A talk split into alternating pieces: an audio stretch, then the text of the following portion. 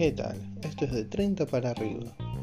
Bueno, eh, venía a hablarles por tercera y última vez de Master of the Universe Revelations. ¿Qué es lo que tiene? No, ya eh, Kevin Smith ahora actualmente tuvo que salir a explicar que He-Man va a volver a aparecer. Por obviamente todo el rechazo que tuvo, todas las críticas, pero obviamente que mis podcasts anteriores son sobre eso. Pero no, no es el tema que He-Man vuelva, es el, el hecho de hacer una venta fraudulenta. Hay fraude en la venta de este programa. Si él hubiese empezado solamente con imágenes tibias, hubiese sido una gran sorpresa para el que lo mira, porque era The Master of the Universe presenta el camino de Tila. Perfecto, lo hubiéramos visto todos y nos hubiésemos encontrado con la sorpresa de un He-Man renovado en el medio. Pero ya sabíamos lo que íbamos a ver. Esto es una novedad que lo sabemos todos. En la actualidad lo que hablan los que saben más sobre el tema es el factor y el hecho de que ahora He-Man y Tila van a tener el poder. Va a ser un poder compartido. Ahora, ¿saben por qué eh, nunca fue algo de esta manera? Porque Tila en otros capítulos de la vieja serie de los 80 ha ayudado. Porque el protagonista es He-Man, obviamente. Pero se enfocaba a un público femenino. ¿Cuál es el público femenino para que las chicas, las nenas que veían el dibujo no se sientan de lugar? Se creó a Shira. Shira es la protagonista. Ninguno de los personajes masculinos fue y tomó lugar de Shira. Entonces, esos son parte de los factores en los que había un grado de igualdad. Después si Shira funcionó o no funcionó, bueno, eso ya es la gente realmente que tiene tiempo de poder analizar capítulo por capítulo, personaje por personaje, todo este tipo de cosas. Lo mío es más bien un toque y pase y listo, ya está. Esto es, esto es rápido. Pero es, esto es parte de los por qué de que la gente se enojó, me incluyo, es en esto, que es una venta fraudulenta de un programa. Si hubiese empezado de otra manera, lo hubiésemos visto de la manera en que se vendía, pero no se lo hizo de esa manera. Por eso es la molestia, la incordia que logró esta persona. Y tuvo que salir a aclarar, pese a que en los últimos eh, datos, eh, entrevistas que ha dado, en un momento lo defendía hablando el, el actor que hacía la voz de Orco. ¿Por qué te tiene que defender un actor que hace la voz de un personaje?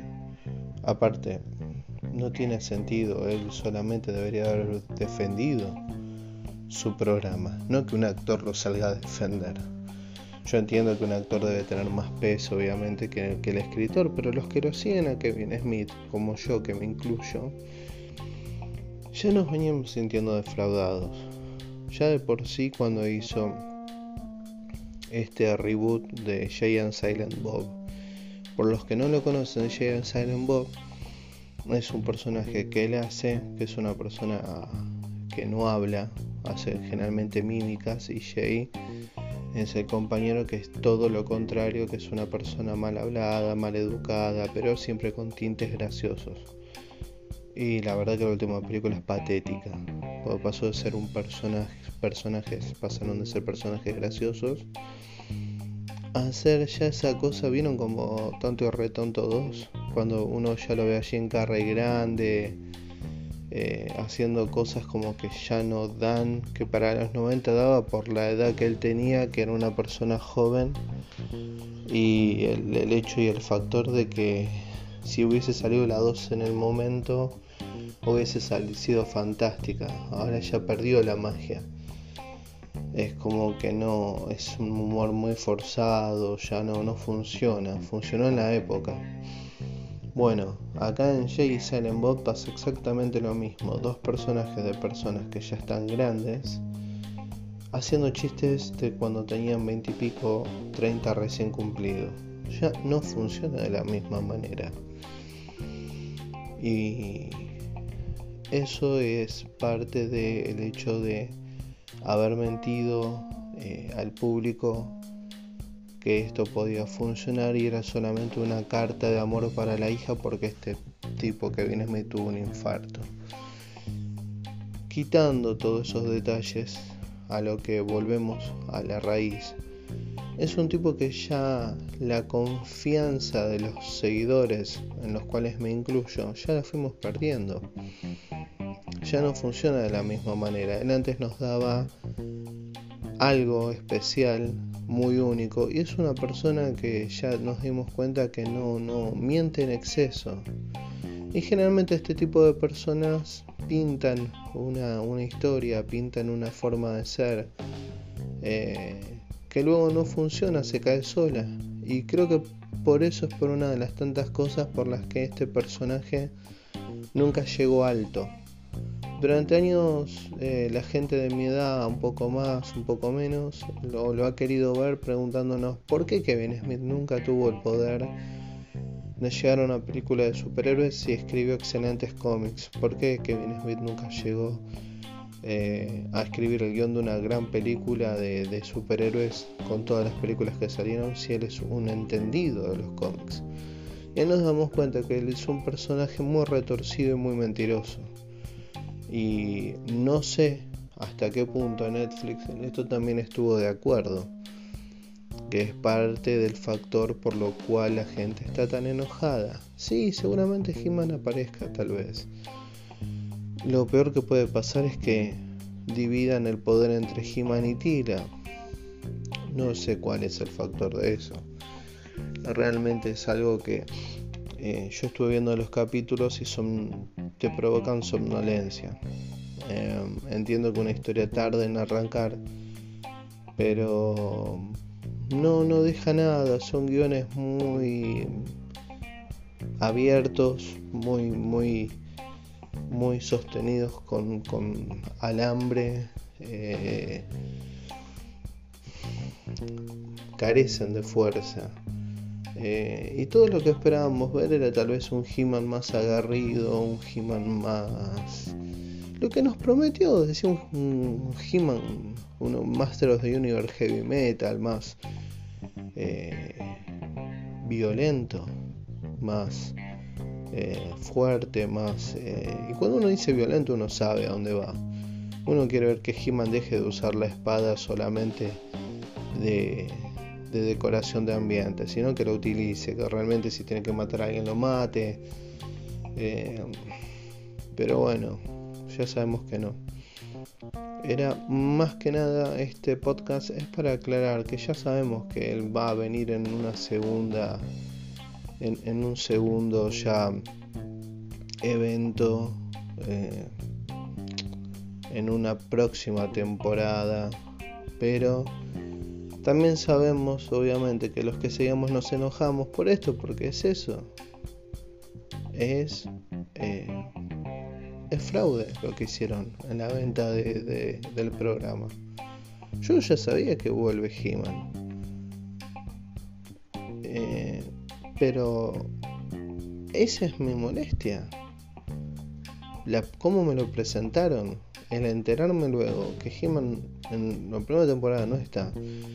¿Por qué no empezaron mostrándome que los, el camino directamente? ¿Por qué no empezamos por, por el detrás? No, de, de la mitad para adelante. ¿Por, ¿Por qué alguien que nunca tuvo realmente fuerza en el programa es un protagonista? Es lo mismo que yo les presente cualquier tipo de serie, película. Y por ejemplo Batman. Bueno, eh, vamos a contar las aventuras del diariero de Batman quiere ver al diario de Batman? ¿Quién quiere ver eh, al chico que le alcanza la comida a la mansión? Las aventuras de... Nadie quiere ver eso. No importa la fuerza que vos le pongas al personaje. Yo quiero ver a Batman. Quiero ver a Batman. O sea, es lo mismo que hagamos también una serie de Punisher y que lo corramos totalmente del lugar y que toma lugar la mujer que le vende las balas en la armería a Punisher. No, son cosas que no van. Imagínense eso. El programa da toda una vuelta y dice no, porque ya Punisher va a volver, pero mientras la mujer que le vende las balas, oh, el protagonismo que va a tomar. No funciona de esa manera, no eh, va de esa manera.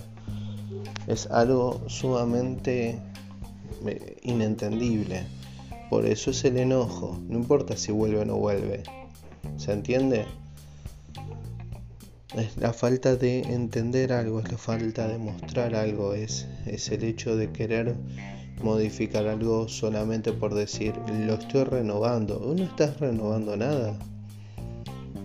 Estás inventando sobre la marcha un concepto de idea que no tiene nada que ver con el mío. Entonces no me vendas algo que no va a ser. Ese es el problema que esto está cursando en este momento. Pero bueno, ya vendrán momentos, ya por otras críticas. Esto es más que nada para la posteridad, para que se entienda que uno después no se está contradiciendo diciendo, bueno, no era así. Como me ha pasado ver revistas viejas y ver que ya tenían los actores, publicarlo, investigar y de golpe se caen todos los actores y hasta el director y al final queda como mal. Pero bueno, nada más. Este es el calculo que va a ser, no sé si el último, por ahí no, sobre Masters of the Universe, el último podcast. Así que nada. Bueno, esto es de 30 para arriba y nos estamos hablando.